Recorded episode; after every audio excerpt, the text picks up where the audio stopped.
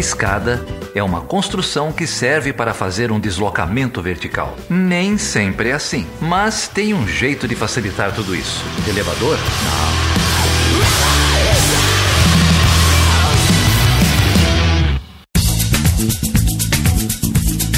Seja bem-vindo e seja bem-vinda a mais uma edição do Chutando a Escada. O meu nome é Felipe Mendonça. E eu sou Geraldo Zaran. E aí, Geraldo, quem que vai estar aqui hoje com a gente, cara?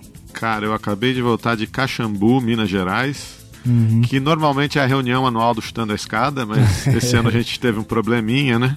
Exatamente. A vida e suas Ma peças. Mas eu consegui falar com muita gente lá, tem umas surpresas para mais tarde, talvez para semana que vem, mas agora vocês vão ouvir a maravilhosa Carolina Mulan da PUC Rio e o maravilhoso Matheus Hernandes da UFGD, os dois que já tiveram aqui com a gente antes. Que coisa boa, hein, cara? Eu sou fã incondicional dos dois. Os dois já estiveram aqui.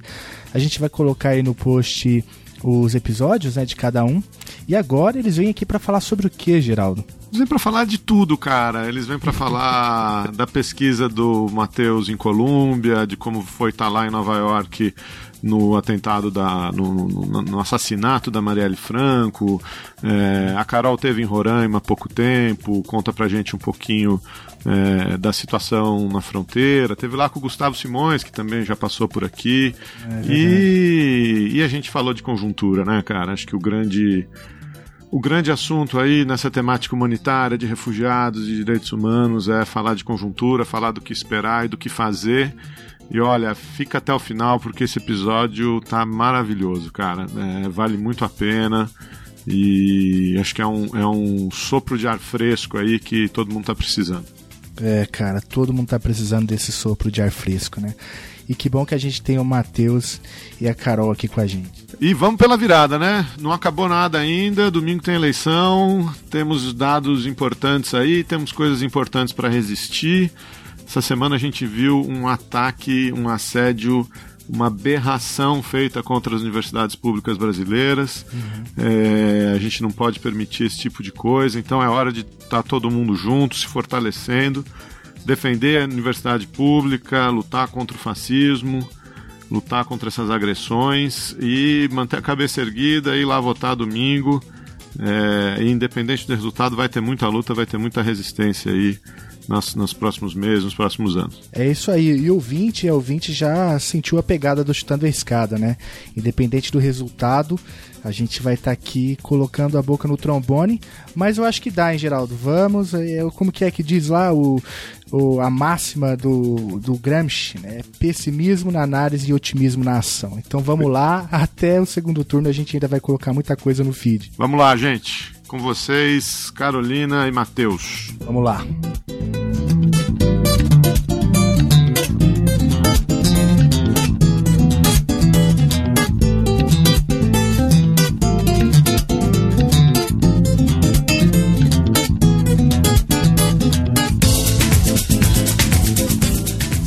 Ai, ai, então tô aqui com a Carolina Mulan, da PUC Rio, e com o Matheus Hernandes, da UFGD.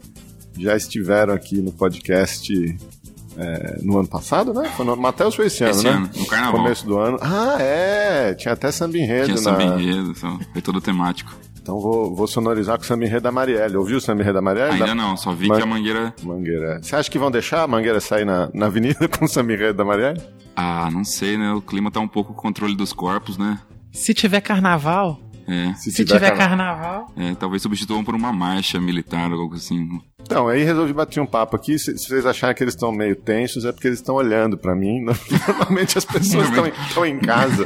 Não tá acostumado com né, isso.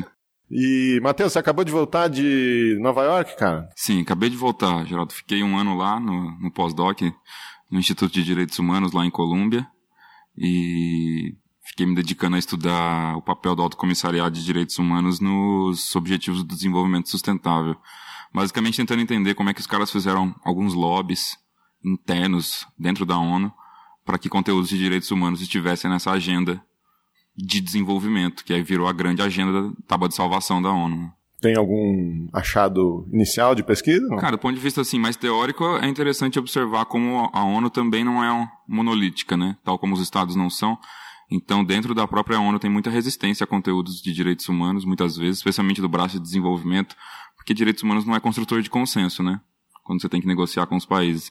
Então, observei, por exemplo, que o DESA, o Departamento de eh, Economic and Social Affairs, e o PNUD, em alguns, momentos, eh, não faziam muita questão de, de que isso viesse à tona nos debates. Você já tinha levantado essa bola com a gente antes, né? Que quando você tem um comissário de direitos humanos muito atuante, às vezes ele acaba sim. comprando briga com as outras agências, né? Sim, Porque... sim. Agora, inclusive, a gente tem a Bachelet, né? É, que acho que claramente foi colocada ali por não ser muito falante nesse sentido de denúncia. Acho que porque o, o, o anterior, o Zaid, anunciou no final do ano que não tentaria um segundo mandato, e aí os, os últimos seis meses dele foi tiro, porrada e bomba, né? O cara distribuiu outspoken mesmo, falando tudo sobre todo mundo, o que muitas vezes agrada os ativistas, mas nem sempre é a estratégia mais é, frutífera, né, de negociação. E além disso, passa um cheque difícil para Bachelet, né, porque ele, ele diz que não vai tentar um novo mandato, porque ele teria que se ajoelhar diante das potências para conseguir, o que significa que quem conseguiu, então. Já chegou. Provavelmente se ajoelhou. É, é, a, é a, sub, essa, é a mensagem subliminar que fica, né. Tanto que a gente não tá vendo a Bachelet falar nada, né. É interessante que no Acnur é mais ou menos o mesmo movimento, é. né? É, a gente tinha o Guterres, que era um cara muito articulado, mas que era muito incisivo em crítica e monitoramento e tentou avançar uma agenda de reformas e de maior participação, maior distribuição de responsabilidade. E aí, com a mudança né, do cenário global relativo à migração e refúgio, entra o Filipe Grande, que é um cara que tem muita experiência, porque veio do trabalho com palestinos, né, porque era o alto comissário da UNRWA, e que já tinha. Da quase finada UNRWA agora. Da né? quase finada UNRWA e. E que entendeu o jogo, né? Então ele também hoje já tem uma postura, acho, bem mais low profile de uma reforma interna, de voltar para dentro da organização, de... de... negociações diplomáticas mais de backstage, de, né? exato, de construção de, de, confiança. Exato. Mas o Guterres caiu para cima, né? Sim, mas ele, mas ele era uma pessoa muito outspoken, muito articulada, que tentou avançar, foi muito mais propositivo, digamos, muito mais midiático, inclusive. É, fazia. É interessante você mencionar isso, porque eu não sabia que como a Knur ele era tão outspoken, assim, tão... É, ele foi. Vamos parar ele, de falar ele, outspoken, né? É. Tão... Incisivo. Incisivo, né? é. né? Discursos públicos. Mas ele avançou muitas ele é agendas muito, regionais, né? Ele foi muito promotor, assim, eu acho, de processos é, regionais de transformação da pauta, estimulou muito esse tipo de trabalho, obviamente, um cara que, que vem de governo, então não é também que ele era um. Sim, foi primeiro-ministro, né? É, mas eu acho que teve uma mudança de, de lógica operativa uhum. com a mudança do alto comissário também no campo de, de, de, de refúgio. Né? Então é interessante ver como é que talvez tenha algum paralelo Sim. aí, né? Agora, com, com o Guterres na, como secretário-geral, vocês viram alguma coisa, alguma mudança na, nas agências de direitos humanos? Em direitos humanos, eu não vejo uma atuação muito incisiva dele, não.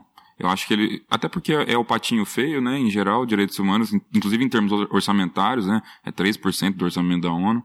É, ele vem tentando atuar, acho que mais no braço de desenvolvimento, com a Agenda 2030, que virou, assim, a grande agenda da ONU, e ele está tentando fazer reformas no, no braço de segurança pela dimensão da prevenção.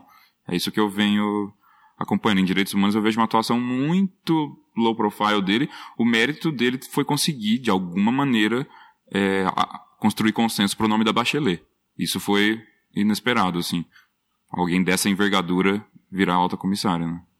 Eu acho que para o campo do refúgio, a subida dele para cima é também indicativo do fortalecimento, né? Eu acho dos braços, digamos, humanitários voltados para a governança de fluxos, né? É, no campo da ONU. Então, assim, acho que é indicativo da força do Acnur dentro da, digamos, do grande sistema. E para a gente a maior mudança foi a entrada da OIM, né, da Organização Internacional para as Migrações, dentro do guarda-chuva. Né? Foi 2017, né? Era uma organização que já existia. Tava... Era uma organização criada pelos Estados Unidos no pós-segunda guerra para fazer o trabalho no campo das migrações, mas fora do sistema ONU, quase que como uma agência de modulação de política migratória a partir de um conjunto de interesses muito vinculados à a posição norte-americana sobre o que, que deveria ser a governança global de migrações.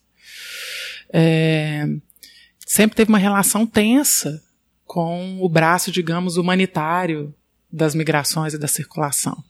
Então, essa junção é, que está gerando problemas de coordenação, Sim. né, obviamente, porque é uma entrada muito recente, mas que indica, eu acho, também um alinhamento é, para uma outra agenda também, né? Ou seja, primeiro uma entrada forte do tema migratório tucur, né? Assim, geral, para a agenda ONU, que a gente tinha uma, uma entrada que era muito vinculada só ao tema do refúgio, dos deslocamentos forçados, das populações internamente deslocadas. Então agora você tem uma abrangência disso para o tema migratório, que tem muito a ver com os ODS, né? Você já tem alguns, alguns dos ODS tratam diretamente é, da relação migração. Azeite, assim, né? Eles vão então você tem, eu acho que um contínuo aí de expansão temática, que a entrada do OIM, digamos, é a institucionalização um pouco desse processo né, história. Uhum.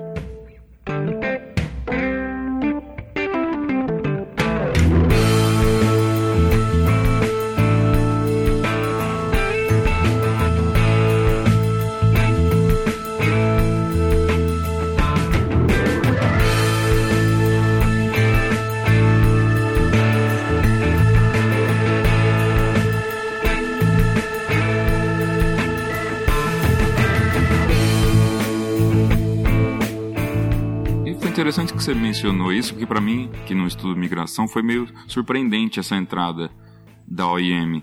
É, essa é uma negociação antiga, é uma reivindicação antiga? Você sabe me dizer assim? Eu acho que a OIM já, já vinha, é isso, acho que tem um contínuo informal de colaboração. A OIM já colaborava com o sistema de proteção, então, por exemplo, políticas de repatriação de refugiados. É uma parte dessa política era conduzida pela OIM. É, então já tinha alguns braços do trabalho, por exemplo, com o refúgio, em que a OIM colaborava. A parte de internalização de normas, né, de apoio aos países, de pequenos, porque a OIM trabalha via projetos.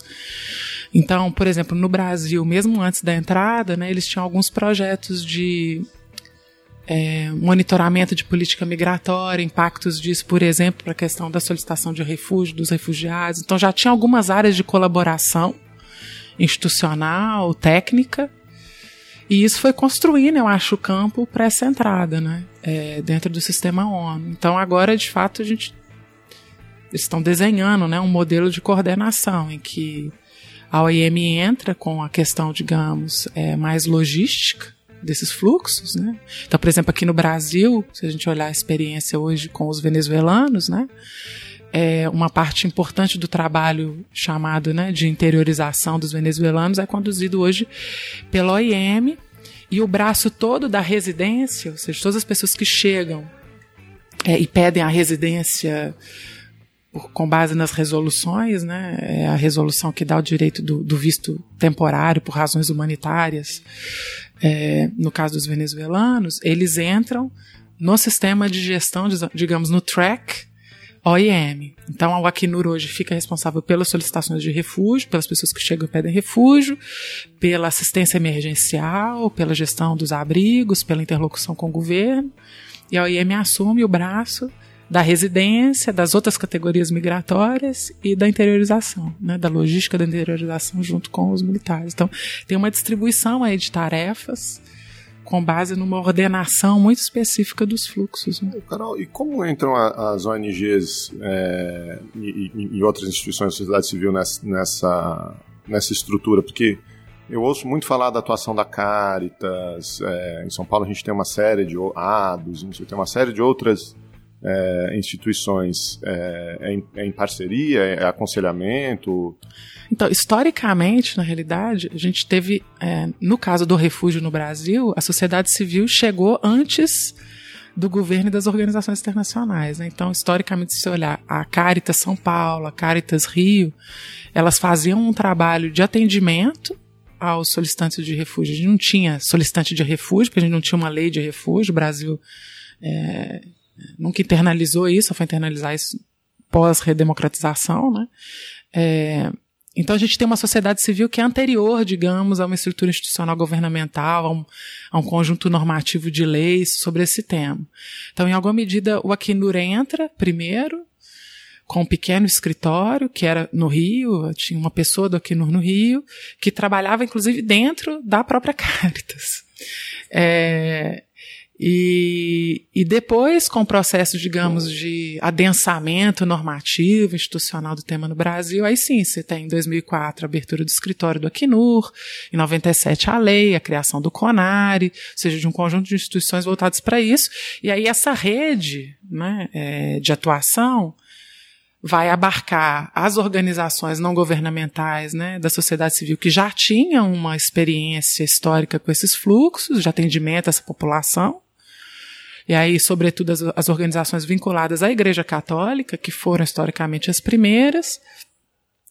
E depois você começa a ter outras organizações que vão entrando para trabalhar temas específicos. No Rio Grande do Sul, é, uma que é também religiosa, depois você tem, mais recentemente, né, organizações que tinham um escopo muito maior, como a Conectas, que era uma área de direitos humanos, que começam a ver o tema migratório e do refúgio como um braço importante de advocacy, que começam também a participar dessa rede, o IMDH em Brasília.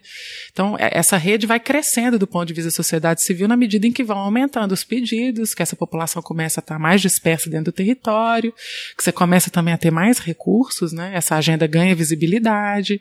Então você também tem, começa a ter mais competição, inclusive, né, no campo da assistência. Mas hoje é uma dinâmica de parceria, o Acnur e o governo têm parcerias com algumas dessas instituições locais para fazer a assistência básica. Né? Então, processamento de apoio no processamento de pedidos, é, orientação jurídica, é, inscrição, por exemplo, das crianças nas escolas, trabalho de prevenção na área de saúde, advocacy junto às prefeituras, é, formação técnica, capacitação de gestores lá na ponta. Então, tem uma série de movimentos que são digamos, terceirizados para essas organizações locais, e o Acnur faz um processo de gestão é, desses parceiros, né, de apoio financeiro para alguns desses projetos e de articulação com a sociedade civil para pautar a agenda pública, né, para e a sociedade civil participa do CONARE, né, o Comitê Nacional para Refugiados tem um representante é, da sociedade civil, que normalmente é a Caritas ou IMDH. Então a gente tem uma, uma perna civil, né, da sociedade civil, na instituição máxima, digamos, para o tema do refúgio. Da mesma forma com a questão migratória, né? O CENIG tem uma participação também da sociedade civil, dos sindicatos, das associações científicas, né? A SBPC está lá. É, e de alguns atores não governamentais também que participam das reuniões. Legal.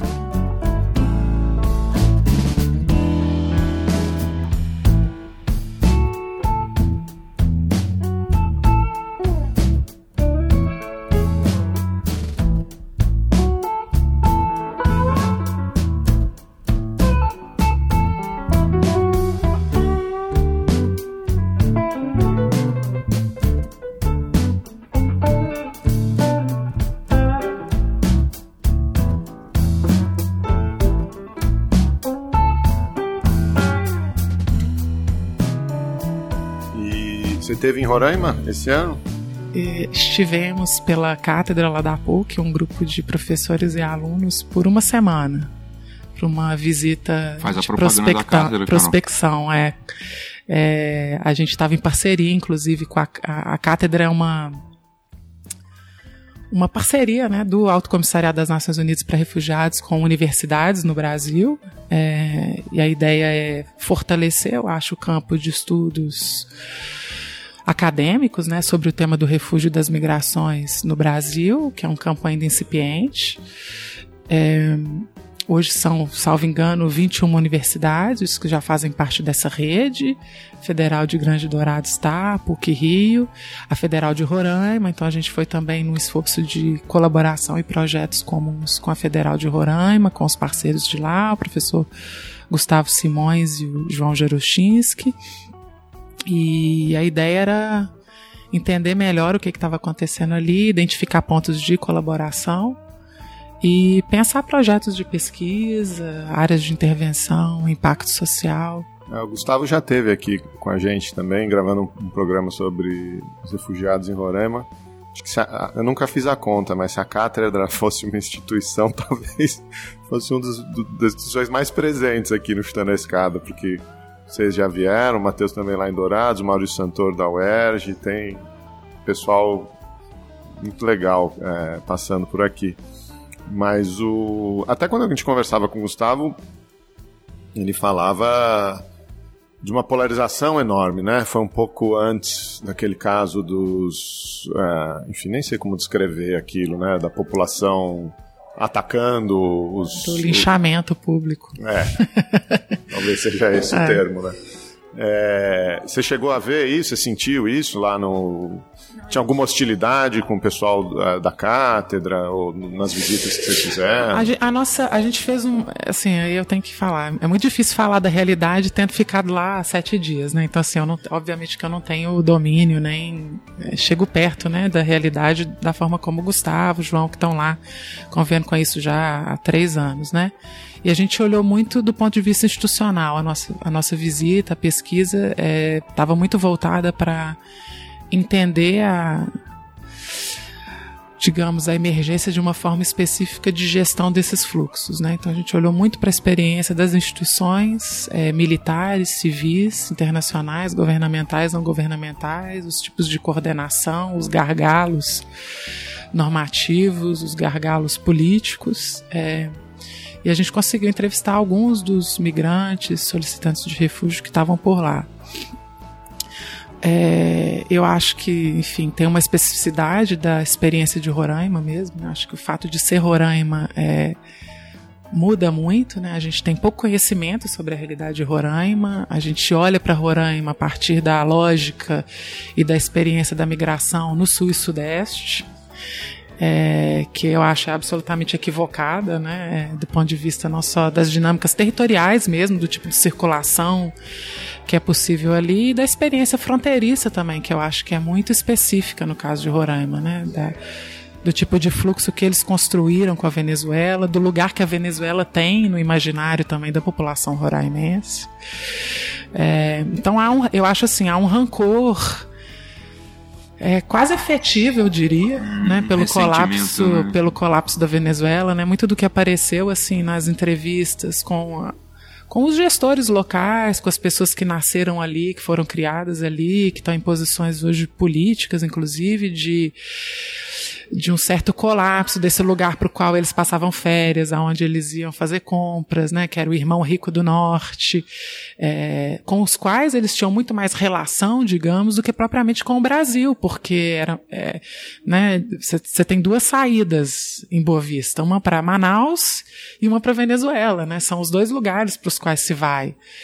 Então, é, esse colapso produziu também uma eu acho que um ressentimento local com relação a, a esse lugar de fuga deles também, né? E uma transformação do panorama da região, né? Boa Vista, todo mundo fala isso, né? As pessoas que moram lá nunca tinham visto um morador de rua.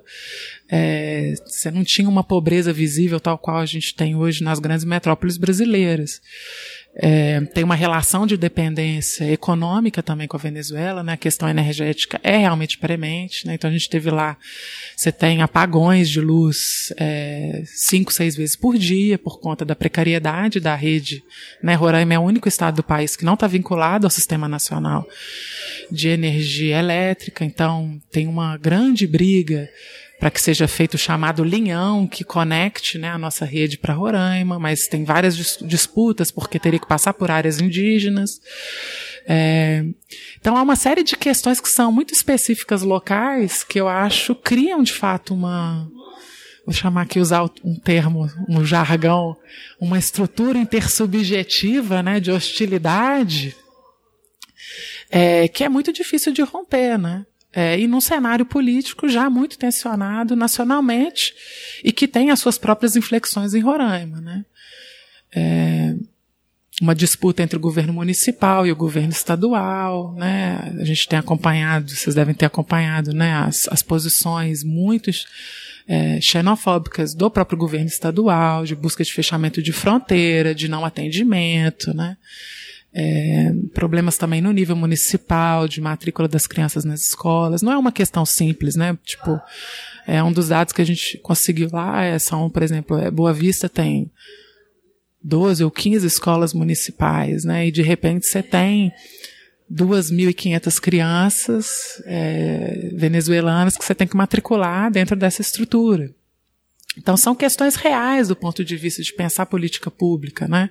Você tem um hospital geral na cidade que 40% do atendimento é hoje, né, é, voltado para essa população. Então são questões são questões reais que afligem a comunidade local e que tocam ela de forma muito direta. E essa sensação de abandono, né, do ponto de vista das instituições. Então acho que a gente tem que entender também esse lugar para poder pensar soluções viáveis que sejam de acolhimento, né, de atendimento aos direitos prerrogativos que esses migrantes solicitantes de refúgio têm, mas que também criem a possibilidade de algum tipo de promoção intercultural, né, de compreensão, de empatia, que minimize esse quadro de violência física né, porque a gente está observando é, agressões físicas, assassinatos, execuções, é, violência sexual, tem vários relatos, né?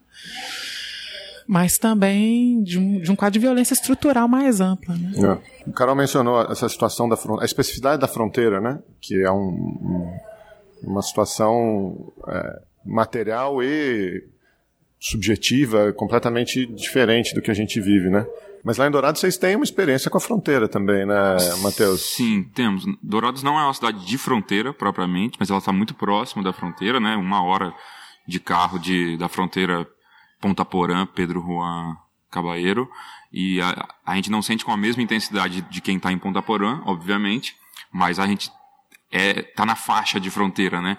Então a gente sente é, as peculiaridades da fronteira, né? tanto de coisas muito básicas, como as pessoas vão a Pedro Juan fazer compras, é, agora até a gente está vivenciando ali disputas de facções de drogas, né, nomeadamente o, PCC, em disputas com, a, com, com facções que estão no Paraguai. Né, estão tendo conflitos, recentemente teve conflitos fortes na fronteira, né, usando uma bazuca para estourar um carro blindado de um brasileiro que ficava no Paraguai que controlava o tráfico ali, né, o fluxo, e agora aparentemente o PCC tomou aquele, aquela região, né? Então é uma dinâmica, infelizmente, muitas vezes violadora de direitos, né? Vamos dizer assim. É, ainda que haja esforços de promoção intercultural, acho que não, não, não dá para comparar com o nível a gente tem em Roraima, até porque o Paraguai não está enviando um fluxo de de refugiados né, para Ponta Porã e tal, mas é uma dinâmica muito que exige política pública que conheça de fato a peculiaridade local. Acho que isso é a impressão que eu não, né, de, de origem não venho de uma região de fronteira e para mim foi muito ao longo desses anos em Dourados perceber como a fronteira tem peculiaridades, né? E, e por outro lado, se bem exploradas, tem uma potencialidade imensa, né? Desde fluxo comercial a intercâmbio universitário, a é, só que, infelizmente, vivemos tempos um pouco sombrios. Não parece que as potencialidades estão sendo. E tem uma questão indígena na região Sim, também, né? A questão indígena tem uma presença forte, especialmente de Guarani e Kaiowás, é, que estavam ali antes da gente colocar uma linha separando o Brasil do, do Paraguai, por exemplo. Então existe toda uma discussão, por exemplo, de livre fluxo de livre trânsito de fronteira para os indígenas, né? É, que foi barrada na nova lei de imigração. Que foi barrada na nova lei de imigração. Né? Obviamente, para eles a fronteira não tem o mesmo sentido que tem para a gente. É, então, é, já, a questão indígena já é algo bastante sério em Dourados, é, mas acopla-se ainda a dimensão da fronteira. É, o que traz realmente é, novas complicações, digamos assim, tal como essa que você falou, que a Carol falou de não ter sido aprovado o livre fluxo, o livre trânsito é, na fronteira além de todas as outras peculiaridades da temática indígena. Basicamente, terra, né? A primeira e mais por excelência em Dourados e na região da Grande Dourados é o conflito por, de, por terra. Não sei se dá, pra gente chamar de conflito, tendo em vista que não são forças equivalentes. É, mas é, mar, marca a sociedade. da, da sul-mato-grossense. É, o outro é o índio, basicamente. Então eu não sabia que meu neto estava no campo. Porque se eu soubesse que ele estava no campo jogando bola, eu tinha pegado meu neto e deram tiro pelas costas do meu neto. E estão falando que o meu neto é bandido. Então, ser humano na favela, tudo é bandido. Que isso, gente? É uma criança de 12 anos, gente. É meu netinho. Eu amava meu bebê. É 12 anos só que ele tem, poxa. Porque tirou a vida dele jogando bola. E ele foi socorrer a moça que caiu. Aí ele que morreu. Ele foi socorrer a moça que caiu. E ele que morreu. Meu neto tá morto.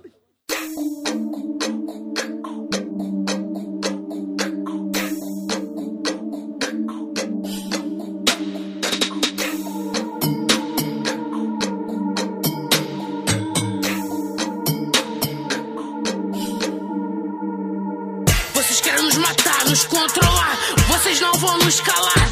Mesmo sangrando, a gente vai tá lá. Pra marchar e gritar. Eu sou Marielle Cláudia, eu sou Marisa. Eu sou a preta que podia ser sua filha. Solidariedade, mais empatia. O povo preto tá sangrando todo dia. Eu não aguento mais viver oprimida. Nesse país,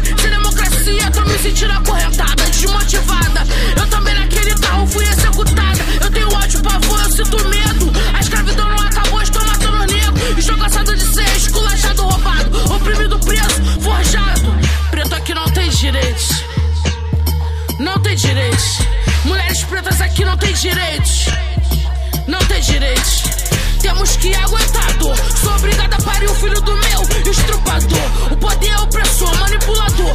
Eles batem até em professor. Nem sempre eu sou tão forte. Mas vou tá lá,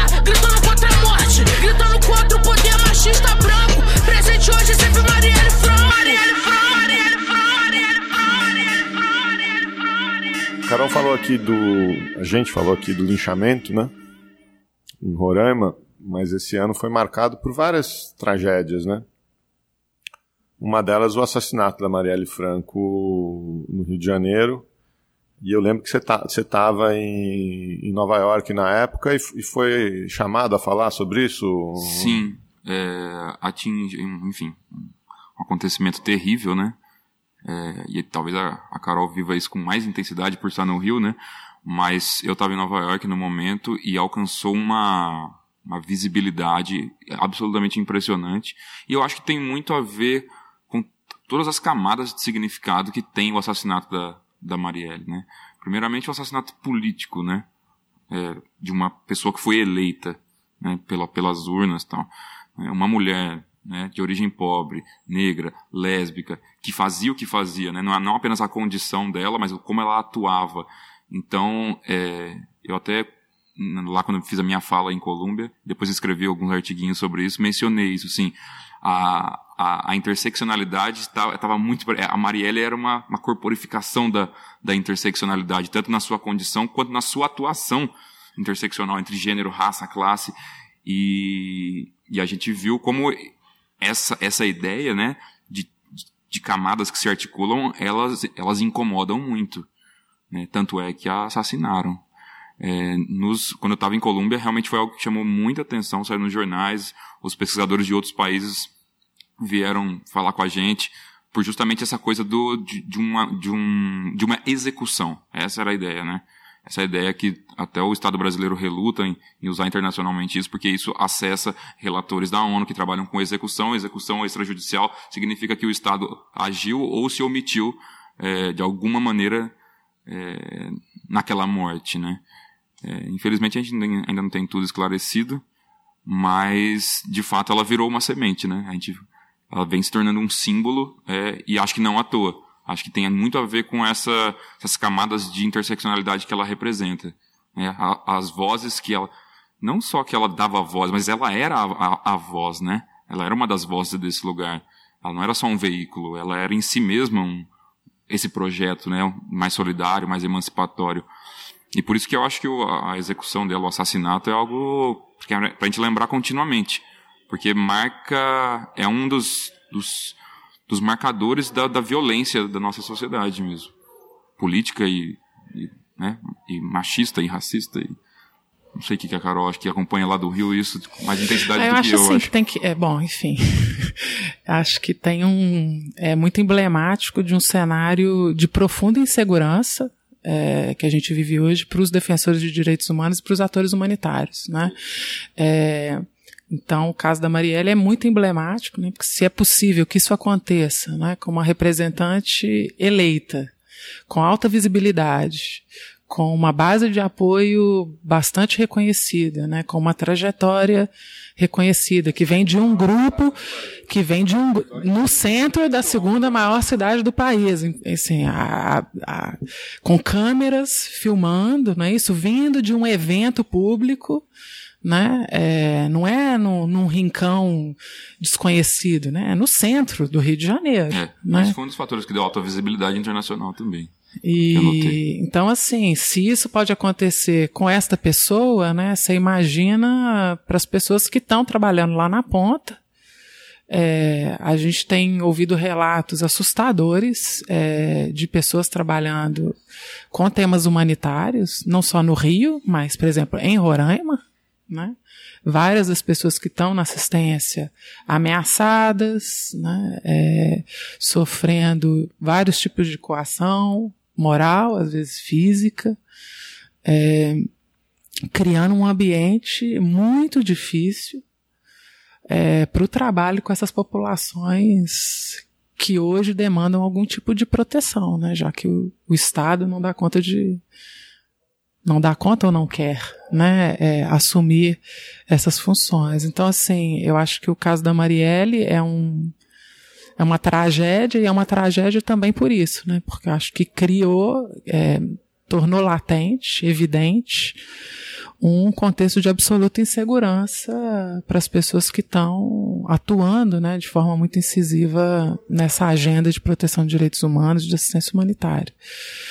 É, é interessante você mencionar isso, porque eu falei das camadas, mas esqueci justamente de uma das mais importantes, que é que é justamente como ela foi enquadrada na ONU, no, no, Conselho de Direitos Humanos, quando não só as ONGs, mas, enfim, alguns outros estados se pronunciavam sobre o caso dela, ela entrava na agenda, né, na moldura de defensora de direitos humanos. Uhum. E, porque o Brasil, notadamente, é um dos que mais mata defensores ambientais e defensores de direitos humanos. Então ela tinha também essa, essa camada, uhum. né? Antes de ser uma, uma, parlamentar, ela já vinha dessa trajetória uhum. também, né?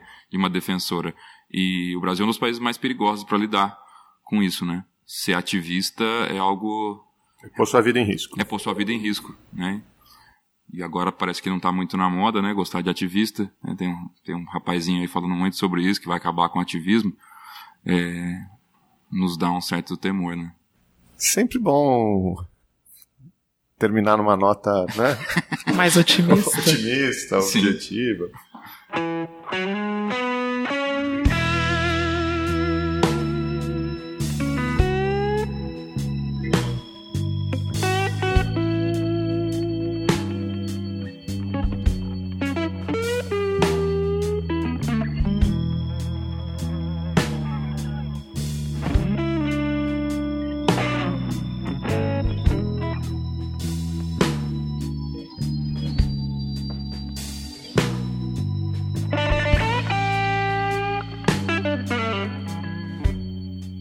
Assim, a gente. Eu sou um cara que trabalha academicamente com política externa americana, né? Mas sou um cara que se identifica com a esquerda. Até eu acho uma esquerda relativamente moderada, mas. É, e aqui no publicamente, até o podcast, a gente tomou posição, né? Uhum. Desde o. Enfim, primeiro turno, cada um foi pro seu lado, candidatos de, de esquerda e centro-esquerda, não votamos todo mundo na mesma pessoa.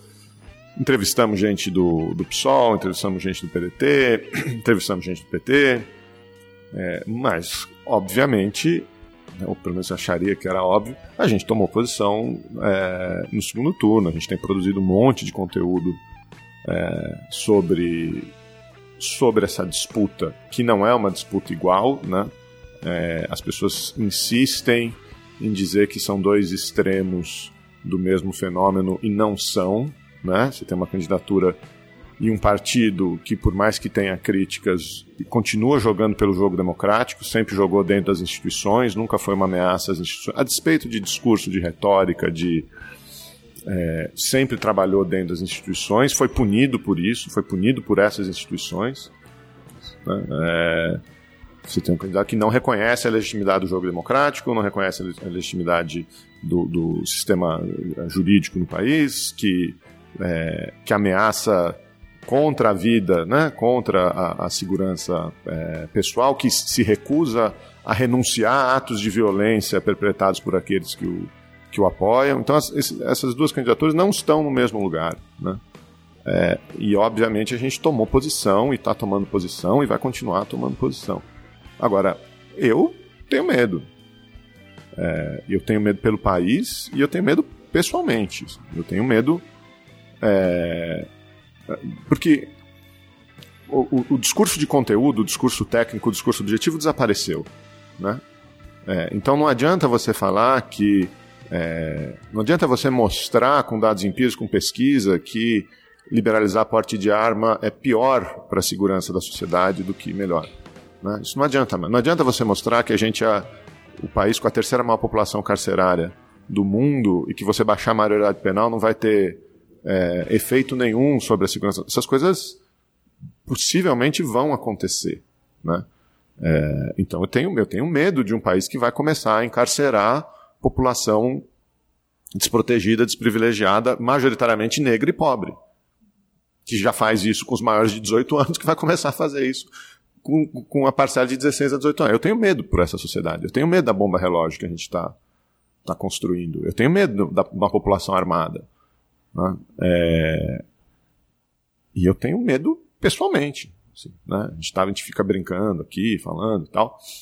É...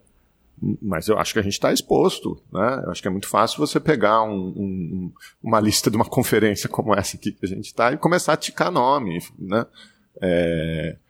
Colegas já sofreram ameaça. Né? É... Enfim, colegas de mais projeção que a gente, de menos projeção que a gente, tem, tem gente sendo ameaçada fisicamente, né? E, e de novo, eu digo isso da minha posição é, de homem branco, cis, hétero, rico, né?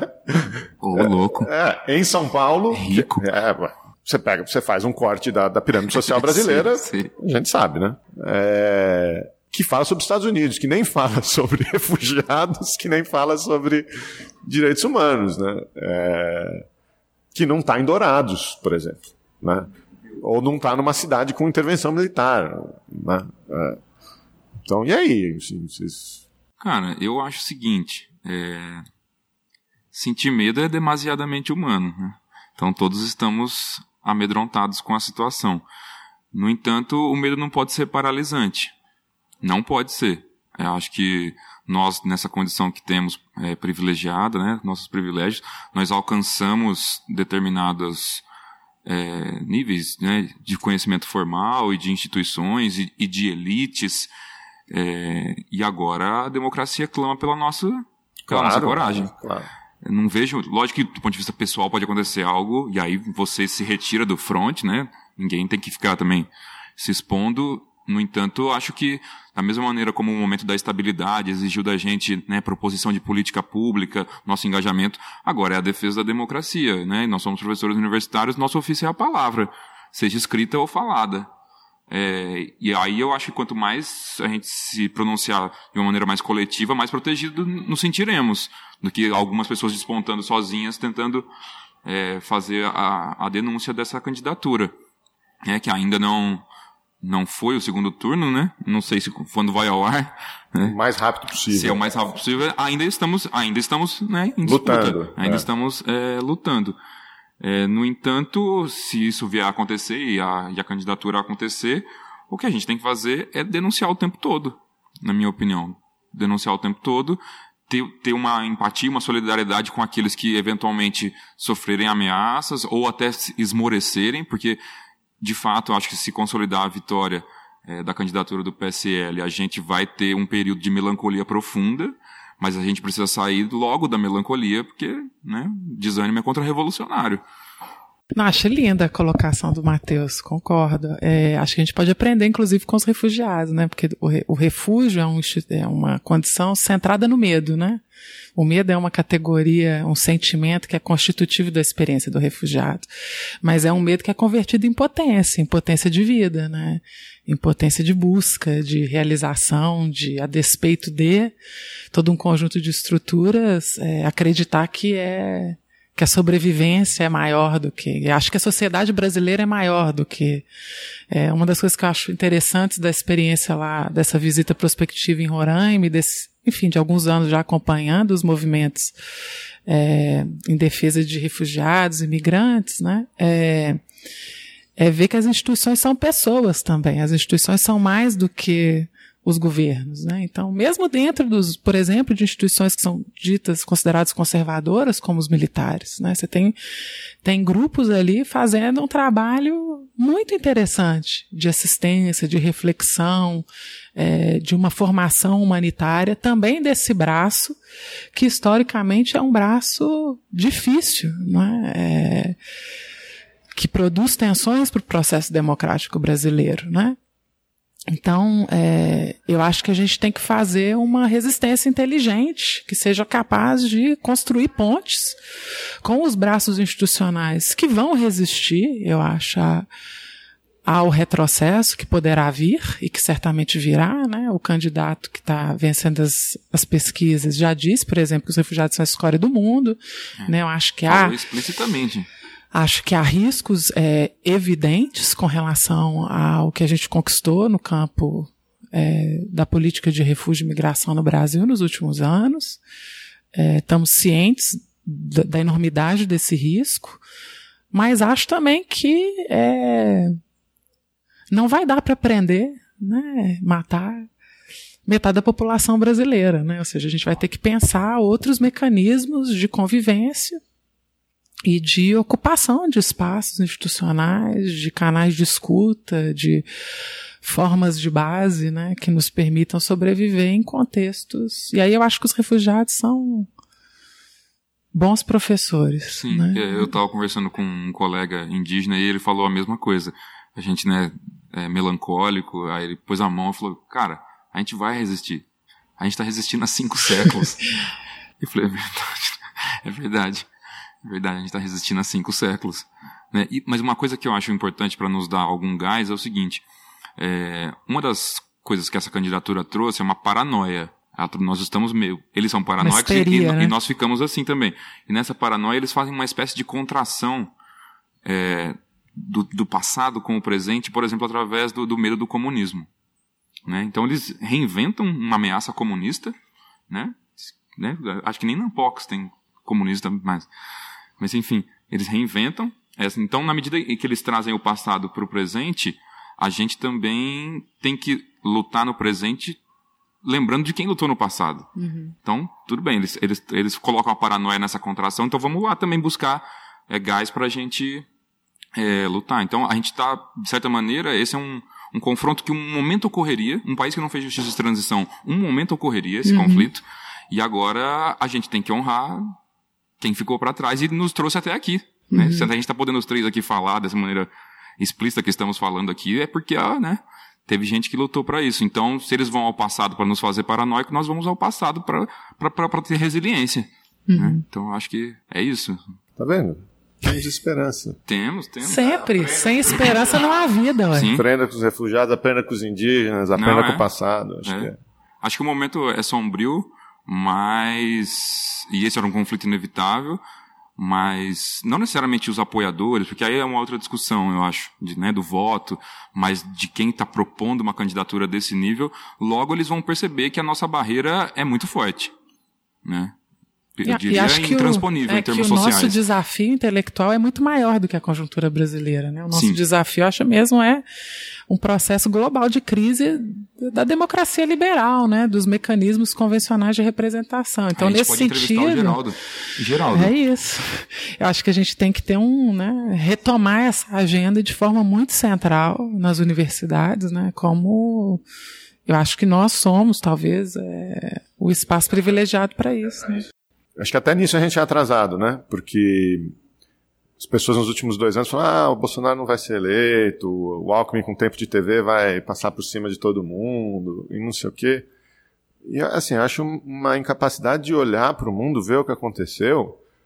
É, Não faltam exemplos, né? depois, depois do Trump, depois de 2016, sim, tudo é possível, né? Eu acho que não, não...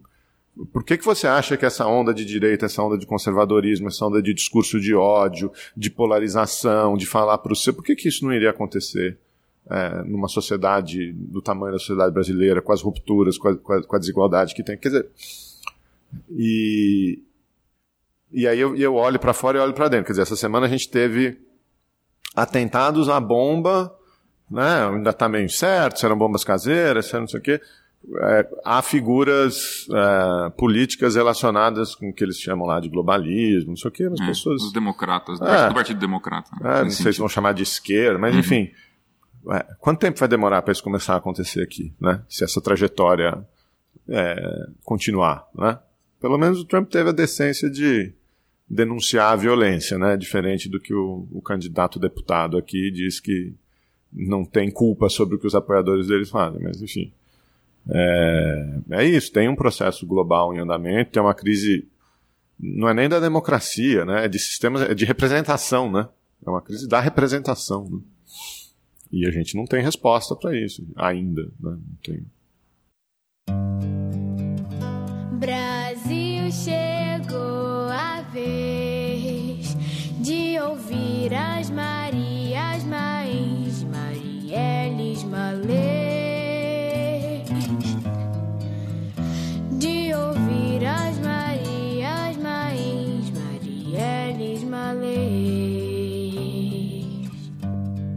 Está falando da, do comunismo, né, Matheus? É, tava conversando com a minha esposa em casa outro dia, falando escola sem partido, que é um negócio que me preocupa. E ela, "Mãe, mas o que, que vai acontecer? Não vai acontecer nada. Eu falei, não, como não vai acontecer nada? É, é só um, um, um aluno, um pai, um não sei o quê, falar que tem um comunista ali e, e abrir uma sindicância, abrir um. E a minha esposa, mas comunismo? Comunismo não existe mais, ninguém é, ninguém é mais comunista. Eu falei assim, é, mas as bruxas não existiam também, né? É, é verdade.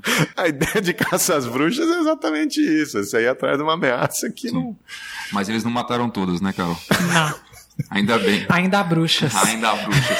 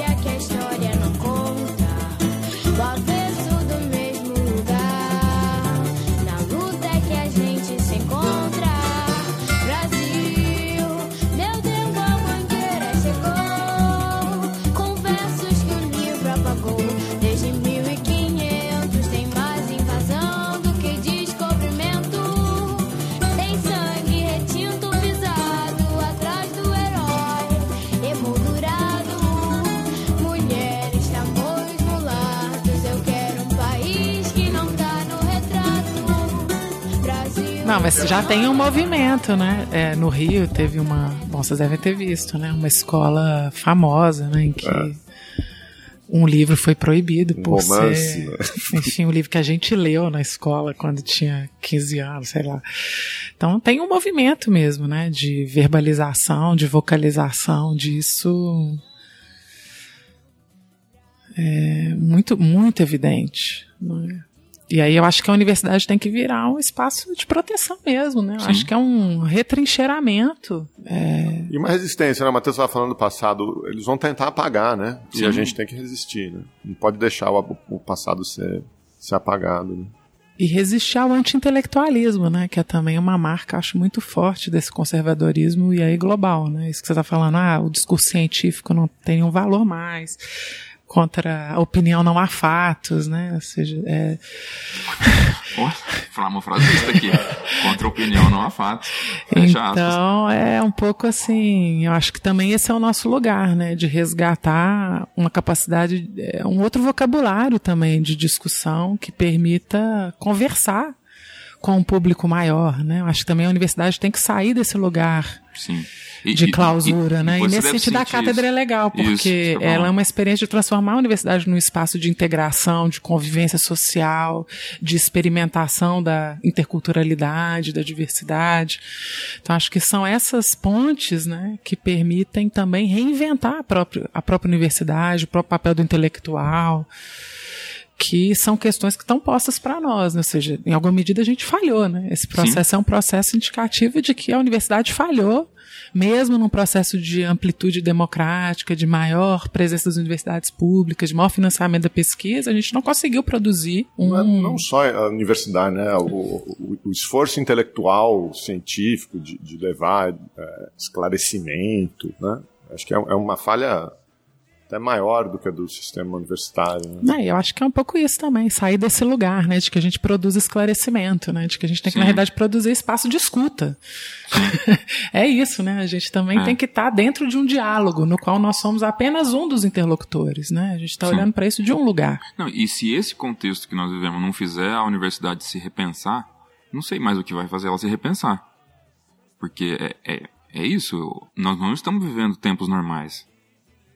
Não dá pra simplesmente a gente continuar apresentando papers, publicando artigos tal. Não, dá, dá, né? Cada um faz o que quiser da vida, mas é, a gente tá num momento. ah, É o sapo na panela, né? é, porque pra, é, pra mim, se a gente continua fazendo o mesmo, o que a gente tá fazendo consciente, inconscientemente, ou intencionalmente ou não intencionalmente, é normalizar a situação. E esse é um grande perigo, normalizar a situação. Baixar o sarrafo e falar, não, não, acho que, acho que dá pra ir e tal, né? Vai passar. Passa quatro anos aí. Sim. Se você tem passaporte, você consegue, né? A maioria da população não tem passaporte. Né? Pobre não tem passaporte. Então, E se tivesse também, capaz de não ir muito longe. É. Vai virar refugiado em outro lugar, vai virar migrante em outro lugar.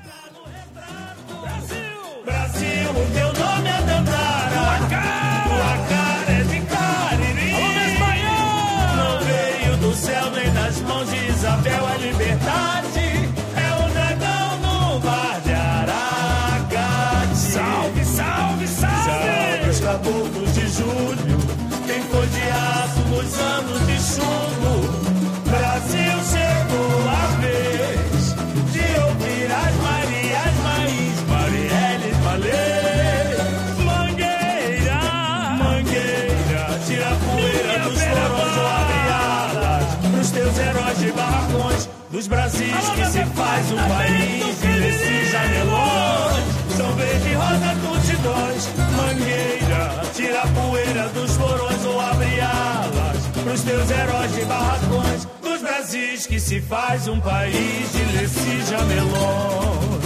Brasil, meu nego, deixa eu te contar.